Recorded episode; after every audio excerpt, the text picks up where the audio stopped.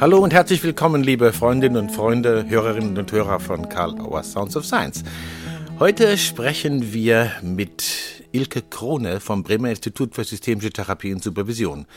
Ilke Krone ist erfahrene Ausbilderin, erfahrene Therapeutin und Beraterin und sie ist Expertin für ein so besonderes Format wie Familienrekonstruktion. Wir werden viel von ihr erfahren über systemische Aus- und Weiterbildung, über Familienrekonstruktion, über Selbsterfahrung.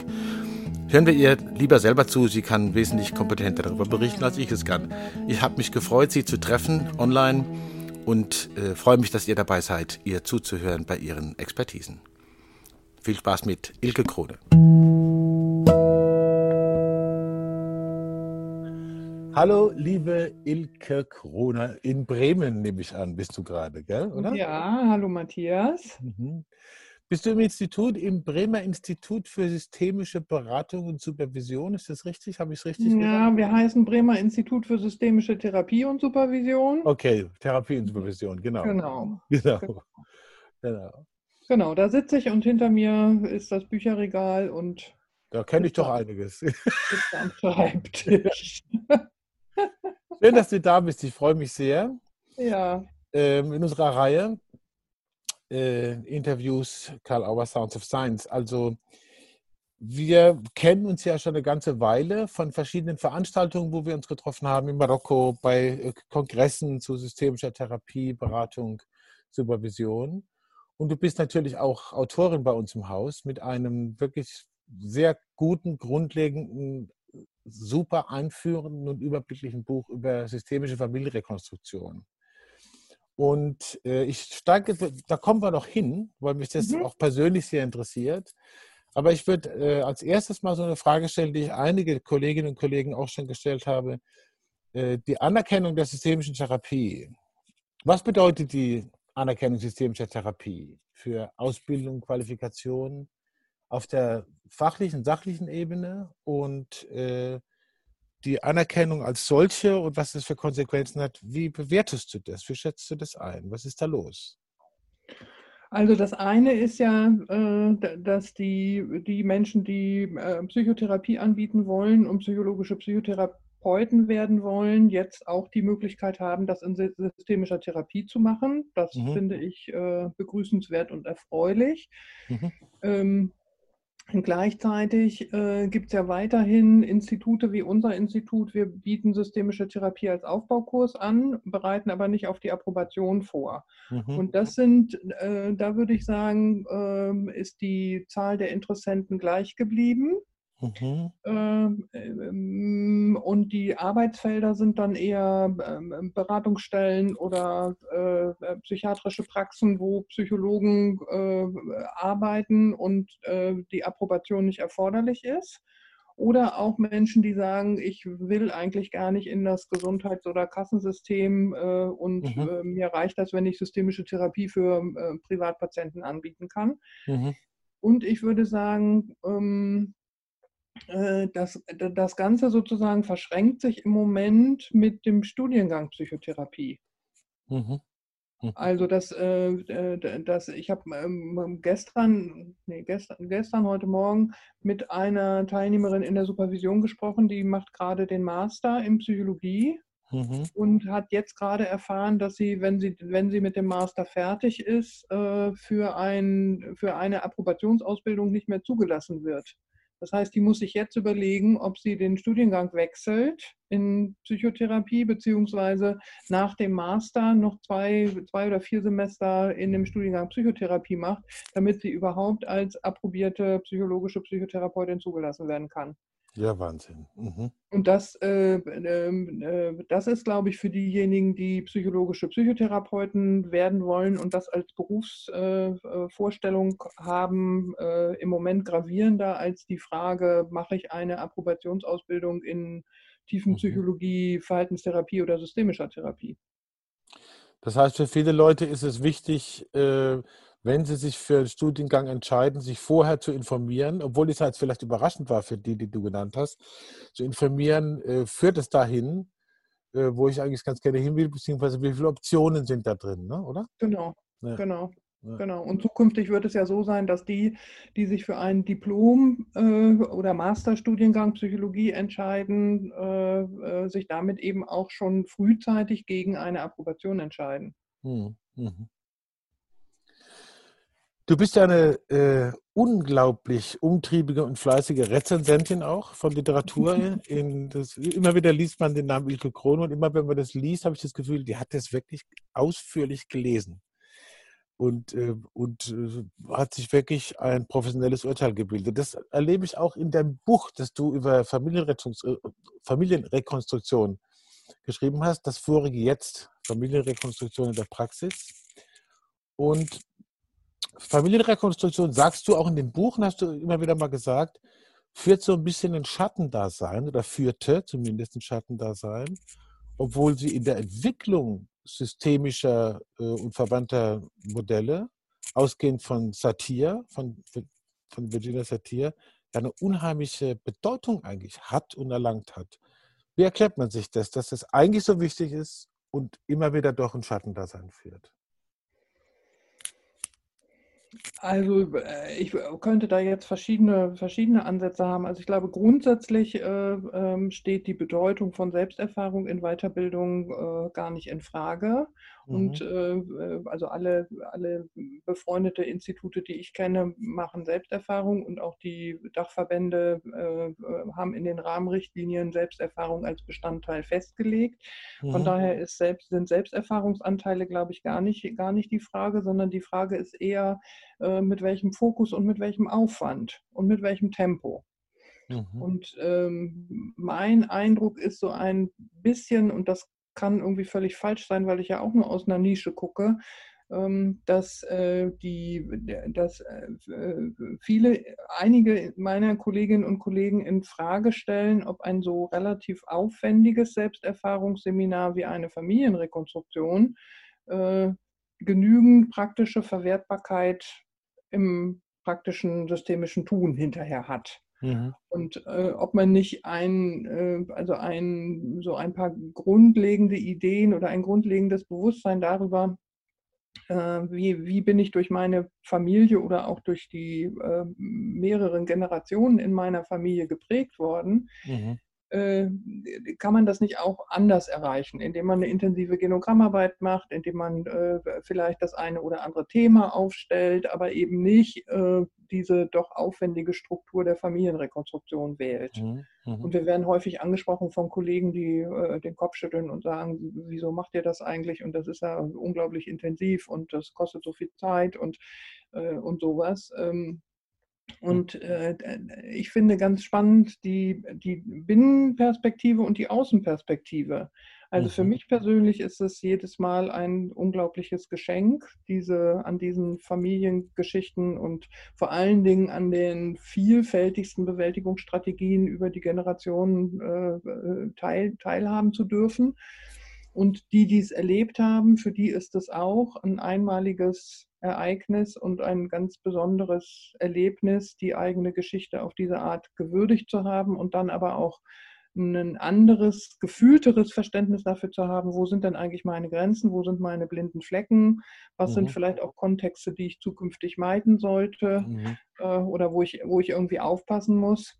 Also wir haben gerade letzte Woche eine Rekonstruktion gemacht mit einer Fortbildungsteilnehmerin, die Fluchterfahrung hat und äh, äh, wo das so sehr deutlich geworden ist, äh, an welche Grenzen sie auch kommt, wenn sie in diesem Feld arbeitet. Und äh, das finde ich, äh, ist dann die Binnensicht, ist sozusagen, die, die es gemacht haben, möchten es nicht missen. Ich wollte gerade sagen, das ist, äh, es ist eben nicht instant, sozusagen, alles genau. andere als das. Genau. Aber wenn ich das richtig verstanden habe, diejenigen, die es gemacht haben, finden das hinterher ausgesprochen lohnend für sich selber, aber ja. offensichtlich, wie du jetzt gesagt hast, wenn sie in so Kontexte kommt, auch für die ja. professionelle Praxis. Ja. Könnte man sagen, dass es bei der Verbindungsrekonstruktion gar nicht in erster Linie darum geht, sie selber dann äh, professionell umzusetzen, sondern seine eigenen Erfahrungen in das Lesen professioneller Umstände oder bestimmter Fallgeschichten reinzubringen. Man kann ja nicht mit jedem Klienten eine Familienrekonstruktion ja. machen, oder doch? Ja, auf jeden, auf jeden Fall. Auf mhm. jeden Fall. Also äh, das, was die, was die Fortbildungsteilnehmerin äh, quasi by the way äh, lernen, ist äh, Genogramme zu lesen. Also welche Informationen kann ich eigentlich, also wir arbeiten ja auch in den Rekonstruktionen mit Genogrammen, also welche Informationen kann ich äh, aus dem Genogramm lesen, wie kann mhm. ich das diagnostisch einsetzen und sie äh, lernen unglaublich viel äh, äh über ähm, oder lernen ist vielleicht sogar äh, ist vielleicht falsch. Sie erleben sozusagen hautnah, äh, wie, wie Menschen Situationen bewältigen und Krisen überstehen und äh, äh, weiterleben und häufig ja auch trotz widrigster Umstände äh, ein gutes Leben haben können. Mhm. Und das, das äh, wirkt sich aus meiner Sicht auf äh, so eine ressourcenorientierte, wertschätzende, lösungsorientierte Haltung in Beratung und Therapie aus. Mhm. Mhm. Man, wir, ich glaube, das, ja. Entschuldigung, ich würde sagen, es sind die Klar. wenigsten, die anschließend mit Familienrekonstruktion arbeiten. Mhm. Die allermeisten sagen in den Schlussrunden, äh, ach, ich, ich kenne da jemand und ich wüsste da jemand und für den wäre das doch auch gut und wo kann man das denn machen? Und da es eben nicht, wie du gesagt hast, instant ist, äh, ist es auch nicht so einfach, das einfach ähm, mal einfach so um, umzuwandeln und daraus ein Format zu machen für, äh, für Interessierte. Mhm. Ich mache das mhm. ab und zu mit, mit meinen Einzelklienten, wenn sich das anbietet. Mhm. Äh, und verknüpft dann quasi die Fortbildung mit, mit, mit dem therapeutischen Prozess. Okay. Und lade mhm. Fortbildungsteilnehmer, die das Format kennen, als Repräsentanten ein. Mhm. Und damit habe ich ausgesprochen gute Erfahrungen gemacht. Dann ist auch der Zeitrahmen da. Ne? Das verlangt ja mehr als eine Stunde, ne? sondern ja, ja, verlangt genau. einen halben Tag genau. oder so. Genau. Mhm. Genau. Das finde ich ja interessant, dass man das mit der Fortbildung verknüpfen kann, die Leute dann auch ein echtes therapeutisches Angebot kriegen, was ja. sie offensichtlich ja. brauchen. Ne? Ja. ja. Also ich meine. Ich würde mal sagen, ich, äh, das, äh, jetzt könnte man sich ja denken, irgendwie, ach, dann äh, suche ich mir mal zehn Laien, die interessiert sind und äh, äh, mache so eine Familienrekonstruktionsarbeit. Ich glaube, dass es dafür schon hilfreich ist, wenn die Repräsentanten Erfahrung damit haben. Mhm. Mhm. Also das ist auch doch im Dienst der Klientinnen und Klienten, die dann wirklich sozusagen, wenn man genau. so will, eine professionelle, eine multiprofessionelle genau. Familienrekonstruktion kriegen. Genau, genau. genau. Ja. Ich will, will nachher noch mal kurz ein bisschen was zum Genogramm fragen, weil du hast jetzt von Krisen gesprochen, jetzt sind wir natürlich mitten im Thema, ja. Also alles spricht von der Krise, Corona-Krise und so weiter und so weiter. Ist ja wohl auch eine. Ähm, und es wird immer wieder auch mal davon gesprochen, äh, dass zu erwarten wäre, dass es sowas wie längerfristige Folgen vielleicht gibt. Oder in Partnerschaften, in Familien. Ich hatte mit Tom Lefold vor einiger Zeit darüber gesprochen, äh, was das für den Partnerschaften in den Familien macht, dieses viele Homes, Home sein und trotzdem Social Distancing. Aber ich, für dich als äh, eine Frau, die, die sehr viel auch in transgenerationalen und intergenerationalen Systemen auch denkt, jedenfalls, oder, oder erlebt. Hast du Hypothesen, was im Moment sich gerade vorbereitet, was die Gesellschaft in zehn Jahren wird bearbeiten müssen? Oder ist es zu früh, sowas zu sagen?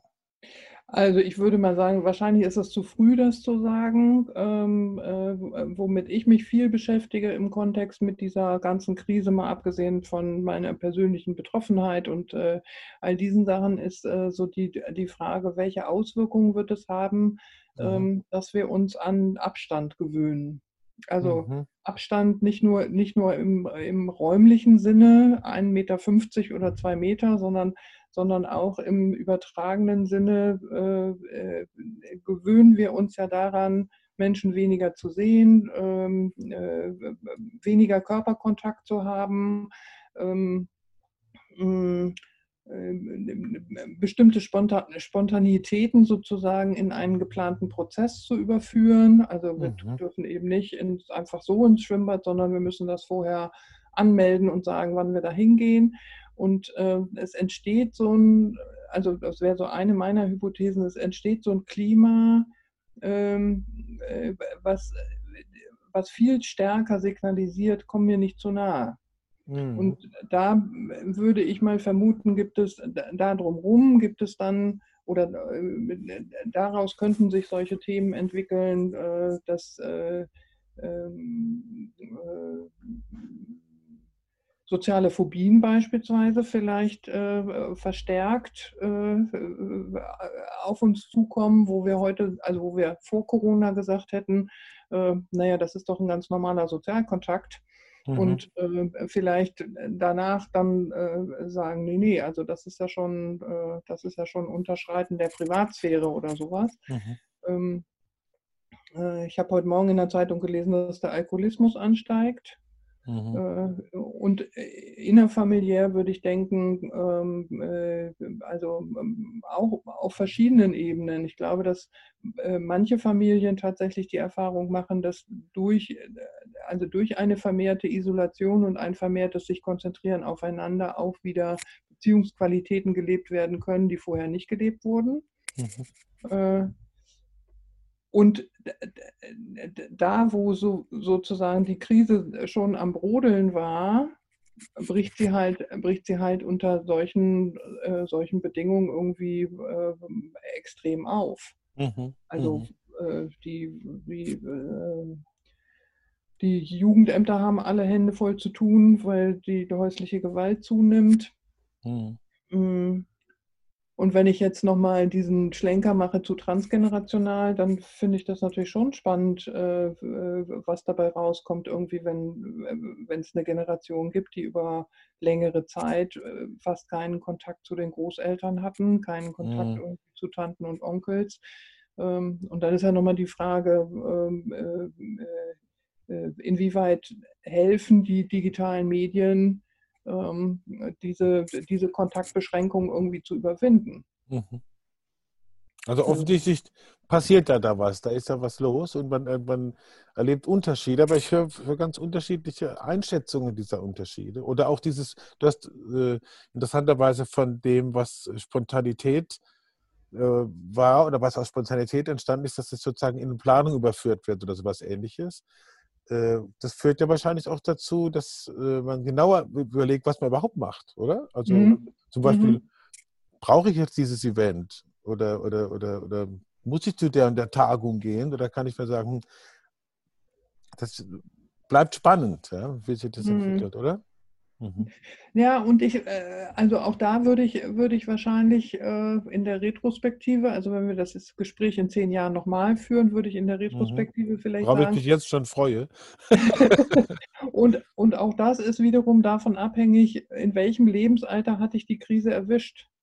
Mhm. Also wenn ich, wenn ich beispielsweise an die denke, die jetzt äh, gerade ihren, ihren Schulabschluss gemacht haben, Realschule oder Gymnasium oder mhm. irgendwas, mhm. und die jetzt mhm. äh, ähm, in, dem, in dem beruflichen Anschluss eigentlich eingeschränkt sind oder gehemmt sind, weil viele Betriebe keine Ausbildungsplätze mehr anbieten, äh, weil der Beginn eines Studiums online eben eine andere Qualität hat, als wenn ich das, äh, als wenn ich das face-to-face -face machen kann äh, oder Studienabsolventen, die einen super Abschluss gemacht haben und jetzt keinen Job finden, weil manche Betriebe gar nicht einstellen. Ähm, also äh, ähm, dann würde ich, könnte man, könnte man sagen, wenn ich, als, wenn ich jetzt Säugling bin, also wenn ich in 2020 geboren bin, dann habe ich es vielleicht gut getroffen, weil ich äh, habe einen Papa im Homeoffice und eine, eine Mama im Erziehungsurlaub und habe beide Eltern über längere Zeit sozusagen verfügbar. Also je nachdem, in welchem Lebensalter trifft mich eigentlich, trifft mich dieser, trifft mich dieser Einschnitt. Mhm. Mhm. Und ich würde sagen, äh, also ich gehöre nicht zu denen, die, die sagen, im Frühjahr 2021 ist alles wieder so wie vorher. Mhm. Äh, ich denke, dass wir äh, Abstandsregeln und Kontakteinschränkungen noch sehr viel länger haben werden. Und irgendwann wird es nicht mehr normal, sich nahe zu kommen. Mhm. Händeschütteln ist, glaube ich, out. Also, ist, ich habe es schon lange nicht mehr gemacht. Ich, ich, ich, auch nicht. Und was die Nutzung der digitalen Medien angeht, ist auch das wieder eine Frage, äh, wie alt bin ich denn? Hm. Also ich werde dieses Jahr 60 und mhm. finde mich noch relativ fit im Nutzen der digitalen Medien mhm. und gleichzeitig merke ich, wie schwer mir das fällt, äh, Seminarinhalte in Online-Formate zu über, übersetzen oder, oder sowas. Mhm. Also ich kann Einzelberatung online machen, ich kann auch eine Supervision online machen, aber äh, ein Seminar mit Übungsanteilen und Selbsterfahrungsanteilen in online zu übertragen, da bin mhm. ich innerlich im Widerstand. Und das ist, glaube ich, könnte ich mir vorstellen, bei Digital Natives ist das nicht so. Die nehmen das, nehmen das so und sagen irgendwie, mhm. ja klar, ich habe vorher schon geskypt und war vorher schon im Internet unterwegs und äh, jetzt mhm. nehme ich eben auch solche, solche Angebote wahr. Das wäre die Frage, würde ich gerne noch so ein kleines bisschen vertiefen. Also du hast jetzt da ganze Spektren aufgemacht, eben Generation, Digital Natives, äh, manche machen ja richtige Feste des Onlines und sagen, endlich ist es soweit und das wird jetzt alles online, wo man sich dann manchmal fragen darf, das hätte er auch vorwissen können, warum habt ihr das vorher nicht riskiert, wollt ihr das doch live machen? Äh, ist, manchmal ist es schwer, da sozusagen eine kühle Beobachtung zu kriegen, ähnlich vielleicht wie bei der Frage vorher, was, was äh, wird uns in zehn Jahren erwarten, aber Online-Beratung, wenn wir mal darauf gucken, ist das eine Notwendigkeit? Ist es ein Glücksfall? Ist es ein Katastrophenfall? Was geht überhaupt? Was geht nicht? Oder äh, was bedeutet es vielleicht auch für die Aus- und Weiterbildung im Moment gerade? Wie wird sich das entwickeln? Was, was hast du für Erfahrungen? Was hörst du im Feld? Hörst du eher die, das Konzert der Glücklichen oder das Konzert der Skeptischen? Und was denkst du selber? Was geht und was geht nicht für ganz wichtige beratende oder psychotherapeutische Arbeit? Schwer zu sagen wahrscheinlich. Also mal jenseits irgendwie von Datenschutz und diesen ganzen äh, Geschichten, die ja da ja. auch noch irgendwie anzugucken sind. Mhm. Ähm, äh, ich habe überhaupt keine Erfahrung damit mit äh, Erstkontakt über Online. Mhm. Also alles, was ich bislang online gemacht habe, war unter der Voraussetzung, vorher hat es ein Face-to-Face -face gegeben und jetzt sind wir Corona-bedingt auf Online umgestiegen. Mhm. Und äh, die allermeisten meiner Klienten sind auch jetzt mit den Abstandsregelungen und so und mit äh, geringen Fallzahlen in Bremen, äh, sagen die, jetzt wollen wir auch wieder kommen. Mhm. Also ich habe eher den Eindruck, das ist, äh, äh, also das ist eine, ist eine Notlösung für, wenn man sich nicht treffen darf. Mhm. Aber es gibt, ich habe noch nicht, also noch nicht sowas, dass ich denke, das hat einen, hat einen besonderen Zusatznutzen, den ich, den ich im, im Face-to-Face-Kontakt nicht habe. Mhm. Was ich schon glaube, ist, wenn man jetzt äh, auf Supervision geht und mit Gruppen arbeitet, dass die äh, dass manchmal das Online-Format dazu beiträgt, dass die, die Gesprächsanteile eines jeden Einzelnen besser verteilt sind. Aha. Also wenn ich das, wenn, wenn ich die Moderatorin bin und, äh, und da sozusagen Regeln vereinbart habe und das so ein bisschen steuern kann und auch sowas vereinbart ist, dass äh, die, die gerade nicht im Fokus sind, sich stumm schalten. Also dann gibt es sozusagen ein bisschen eine Entschleunigung im, in der Kommunikation. Es gibt nicht so viel Durcheinandergerede. Und, ähm, und es äh, trägt manchmal dazu bei, dass äh, Menschen, die sich im Face-to-Face -face eher nicht so trauen, sich mhm. vielleicht online trauen. Mhm. mhm. Also du würdest eher auf eine differenzierte Einschätzung setzen. Ja. Ist es ja. manchmal so, ich hatte gestern da ein Gespräch auch dazu, wo das Thema ein bisschen aufkam, es ist natürlich auch ein Stück weit ein Geschäftsfeld, ja, wo Leute dann sagen, wir sind jetzt die, wir, wir sind jetzt online unterwegs und sind weiter als ihr oder so, ne? Und können, mhm. das, können das so nutzen. Ist das störend oder nimmst du das nicht so arg wahr? Naja, wir sind ja, äh, äh, also wir sind auch gerade damit beschäftigt, irgendwie, wie bauen wir unser Seminarangebot um. Mhm. Und ähm, äh, ich habe manchmal so ein bisschen das Gefühl, dass diejenigen, die so ein bisschen skeptisch sind, was ist denn der Gewinn? Ähm, dass die von denen, die das ganz super finden, so ein bisschen abgewertet werden und dann fühle mhm. ich mich nicht mehr wohl. Mhm. Also, äh, ja. Ja. Wenn dann sowas so ein bisschen vorwurfsvoll daherkommt, äh, wieso macht ihr das denn nicht online? Und ich dann das Gefühl habe, ich muss mich dafür rechtfertigen, Mhm. Äh, dann fühle ich, fühl ich mich damit nicht mehr wohl. Und mhm. äh, wir werden da nicht drum rumkommen, sehr genau zu prüfen, welche Teile unseres Curriculums können wir online machen und welche nicht. Mhm. Äh, und äh, da so Mischformen wählen. Mhm. Äh, ich kann mir im Moment nicht vorstellen, eine neue Gruppe anzufangen und das online zu machen. Na, gerade wenn solche Verfahren wie Rekonstruktion, auch mit Aufstellungen, hat es ja immer wieder geheißen, wobei das ja was ganz, ganz anderes ist. Äh, Gäbe es jetzt ganz tolle Sachen mit online und so, aber ich höre dieses und ich höre auch jenes. Äh, bin da eher skeptisch. Äh, vorhin hattest du von Genogrammen erzählt. Mhm. Ähm, das ist ja auch was, was offensichtlich wichtig ist in der Vorbereitung von Familienrekonstruktionsarbeit, mhm. aber auch in anderen Kontexten. Wo würdest du sagen, äh, ist, ist sowas wie ein Genogramm, ist ja auch etwas zeitaufwendiger, das macht man auch nicht so instant. Und an welcher Stelle von einem therapeutischen Prozess glaubst du, ist es eigentlich fast unverzichtbar, diese genogrammatische Perspektive zu nehmen? Oder machst du es eigentlich immer? Also ich mache es für mich immer. Also ich mhm. erfrage bestimmte Informationen immer und mache für mich irgendwie auch so eine kleine Skizze. Mhm. Ähm, und äh, wobei, da mache ich es nicht so sauber über drei Generationen und sowas alles nicht. Mhm. Ähm, äh, und äh, im therapeutischen Prozess mache ich es, äh, ja, immer ist ja auch so ein weniger ja. systemisches Wort. Sorry, ja. Also mache ich, es, mache ich es häufig, äh, äh, wenn ich den Eindruck habe, äh, da gibt es transgenerationale Themen oder da gibt es sozusagen innerfamiliäre Themen, für die das hilfreich wäre, das mal so, sich mal so anzugucken. Mhm. Mhm. Okay. Ich gucke so ein bisschen auf die Zeit. Wir sind mhm. schon sozusagen nah an dem, an dem Halbstundendeckel. Das ist unglaublich, immer wieder. Ich finde es könnte jetzt äh, mit dir eine Stunde weiterreden. Aber ich muss, ich, ich, ich muss die eine Frage, die ich immer stelle, noch unterbringen. Deswegen mache ich es jetzt. Äh, gibt es irgendeine Frage oder ein Thema, wo du gedacht hättest, oh, es kommt bestimmt und hättest dir es vielleicht auch gewünscht, dass es kommt? Oder ist es jetzt aufgetaucht während des Sprechens, noch nicht thematisiert, noch nicht gefragt und es ist, kam eben nicht? Die Frage nicht, das Thema nicht und würdest du das gerne selber stellen?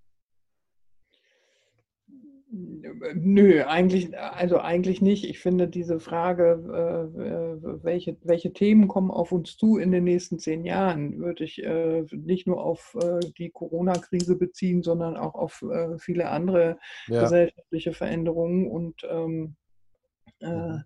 also ich finde das schon, schon spannend, wenn, also wenn sich die, die, na, die, wie sagt man, Dichotomie äh, mhm. weiblich-männlich äh, erweitert um divers, dann mhm. äh, finde ich, ist das spannend. Das ist auch spannend, mhm. wie, wie, finden wir da irgendwie eine, äh, eine äh, genderkompatible Sprache und auch eine Umsetzung beispielsweise in Genogrammen oder in Familienrekonstruktion und wie wirkt sich das auf Familie aus und äh, oder ähm, Zeugung im Reagenzglas das ist jetzt ein bisschen spooky und äh, aber auch solche äh, äh Migrationshintergründe und, und Fluchthintergründe, ähm, äh, da denke ich, krieg, kriegen wir einfach noch, noch Themen, auf die wir erstmal so nicht, nicht vorbereitet sind. Mhm.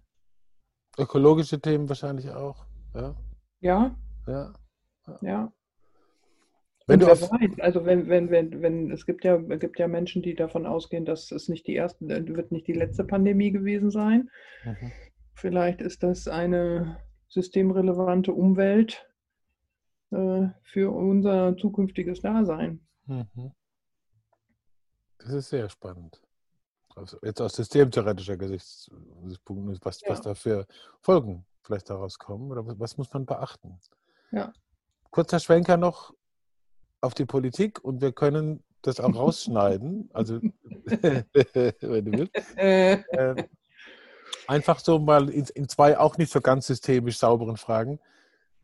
Und in die nähere Zukunft gesehen, vielleicht im Kontext mit den ganzen Krisen und Herausforderungen und Schwierigkeiten, die du benannt hast, also nicht nur dieses Corona, sondern eben auch andere Entwicklungen, die ja durchaus äh, verschiedenste Bewertungen erfahren. Jetzt gerade Geschlechtlichkeitsthema, ja, unterschiedliche Bewertungen erfahren. Wir brauchen jetzt nur auf die Wahl in Polen zu schauen.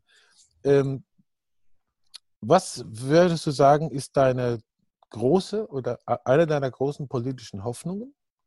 Und was ist eine deiner großen politischen Befürchtungen? So ganz global. Das sind ja schöne Fragen. Also die Befürchtungen fallen mir leichter. Mhm.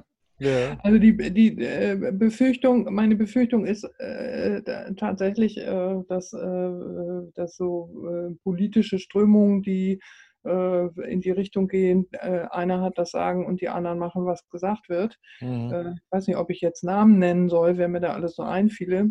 Es fallen sicher bestimmt jedem Hörer eine Menge Leute ein. Also das wäre meine Befürchtung irgendwie, dass wir, dass wir in so eine Richtung, in so eine Richtung gehen. Und das ist in der Tat auch an manchen Stellen mein, mein, meine persönliche Sorge im Umgang mit der Corona-Krise und den ganzen Auflagen. Mhm. Äh, ich erlebe uns da einfach unglaublich brav und folgsam. Mhm. Und äh, das hat natürlich vielleicht was damit zu tun, dass so ein Virus ist eben was anderes irgendwie als ein, ein, irgendein anderer Feind.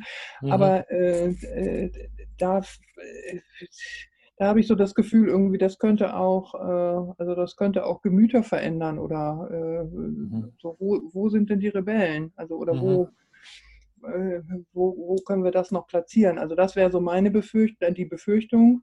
Mhm. Und äh, wünschenswert fände ich tatsächlich äh, ähm, mehr systemische Allparteilichkeit oder Neutralität oder Lösungsorientierung, äh, mehr, mehr ein Verständnis von zirkulären Prozessen und das dann umgesetzt in einer größeren Beteiligung von größeren Gruppen an Entscheidungsprozessen. Mhm. Also äh, so eine Pandemie bewältigt man nicht, indem man nur mit den Virologen redet, sondern man muss da, glaube ich, irgendwie auch mit anderen Leuten reden, weil es gibt in diesem Zusammenhang andere Gesundheitsrisiken als Covid-19. Mhm. Ja. Ich danke dir von Herzen für deine Zeit. und äh, ich bin ja unheimlich gerne im Gespräch mit dir und ich glaube, da sind viele, viele Anregungen drin. Und ich liebe dieses sortierte Wesen sozusagen, das ausführliche und sortierte. ich hoffe, dass wir uns äh, bald bei aller Würdigung der Online-Begegnungen äh, auch wieder zuprosten können. Irgendwo, irgendwann. Wird mir sehr gefallen. Und ich wünsche dir alles, alles Gute, Kraft, Mut, Sortiertheit. Und äh, ist ja klar, wenn du ein neues Buchprojekt hast, weißt du ja, wo du klopfen kannst. Danke nach Bremen. Auf jeden Fall. Vielen Dank, Matthias. Danke dir. Okay. Selbsterfahrung als ein wesentliches Merkmal psychotherapeutischer Ausbildung und beraterischer Ausbildung. Ein spannendes Gespräch und ich denke, wir werden Ilke Krone wieder begegnen hier bei Karl Auer Sounds of Science und hoffentlich natürlich wieder bei Tagungen und Kongressen. Wir wünschen alle, dass dieses Feld sich wieder gut entwickeln wird. Sicher sind wir nicht wann, aber sicher das. Denkt auch daran, die Autobahn-Universität, am Wochenende starten wir mit einer Vorlesung. Ihr könnt eure Weiterbildung selbst organisieren. Vorlesungen kann man online besuchen bei der Autobahn-Universität und natürlich unsere Gespräche bei Sounds of Science. Nächste Woche haben wir zu Gast Ute Clement und Antje Tschira. Wir unterhalten uns über Führungsqualitäten, Beratung, Coaching und alles, was die beiden zu sagen haben. Ich bin sehr gespannt. Ich treffe sie am Donnerstag und nächste Woche könnt ihr zuhören, was sie zu sagen haben. Vergesst vor allen Dingen nicht, uns positiv zu bewerten, ganz egal, wo ihr Kalauer Sounds of Science hört oder die Autobahn-Universität anschaut. Anhört natürlich. Bewertet uns positiv, fünf Daumen hoch, wie auch immer es dort geht, wo ihr seid. Schön, dass ihr dabei seid und bis bald wieder bei Sounds of Science.